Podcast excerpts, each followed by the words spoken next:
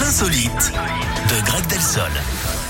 Je vous écoute et nous vous écoutons, Grégory Delsol. On part en Californie, Eric. Là-bas, une chaîne de tacos a été épinglée par la justice. Il faut dire qu'elle avait engagé un faux prêtre pour faire avouer les fautes professionnelles de ses employés, notamment les retards ou les vols. Il les incitait à soulager leur conscience.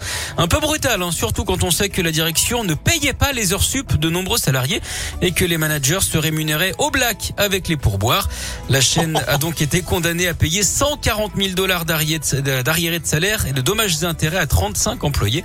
D'ailleurs, Eric, en parlant de justice, est-ce que vous connaissez le point commun entre un avocat et un chirurgien de la main? Euh... La question est incroyable. Euh, non, Greg, je ne sais Bah, pas. Les deux ont fait des études de doigts. N'importe quoi. Merci beaucoup. Euh, on vous retrouve à 11h tout à Avec l'heure plaisir, Eric. À tout à l'heure. Bye bye. Libianca avec People et Pierre Demar avec un jour je marierai un ange. C'est ce qui arrive. hein, je vous l'avais déjà annoncé tout à l'heure. J'ai pas changé.